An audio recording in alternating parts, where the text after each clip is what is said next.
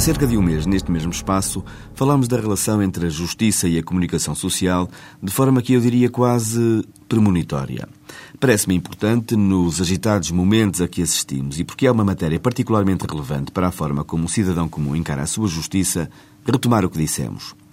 O que se passa num tribunal com as suas formalidades, os seus prazos, o seu encadeamento de atos definido por regras que todos conhecem e a todos vinculam, que existem com o objetivo de atingir uma decisão, pouco tem que ver com a leveza e informalidade dos média, basicamente preocupados com a realidade imediata e o tempo real.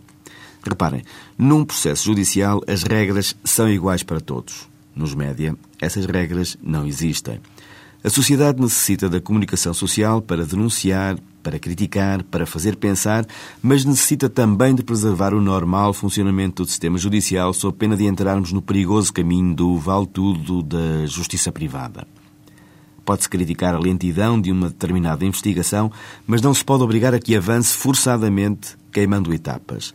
A justiça exige tempo para a análise, tem de ser feita com calma, com ponderação, com serenidade. A imprensa faz o seu papel criando maiores responsabilidades ao sistema de justiça, nomeadamente às investigações. Os visados protestam precisamente por verem investigações na praça pública, muitas vezes em violação do segredo de justiça, e fazem o seu papel defendendo-se ou reagindo como entendem. O cidadão comum, por seu turno, estranha que só depois de a imprensa falar nos assuntos as investigações avancem. A presunção de inocência, sendo um direito constitucional inalienável, não deixa de ser uma ficção jurídica, porque funciona dentro dos processos. Mas é difícil que fora deles se imponha, porque o que cada um pensa, sente ou intui não é controlável.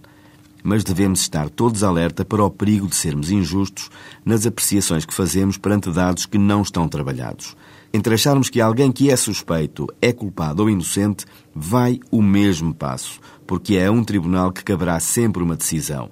Até lá, só há opiniões, e as opiniões não condenam. Tentemos não ser líricos. Uma investigação criminal não pode ser feita ao vivo e em direto, sob pena de precipitações. Tal como os julgamentos não podem ser feitos nos jornais e nas televisões, mas não lhe podemos fugir na totalidade.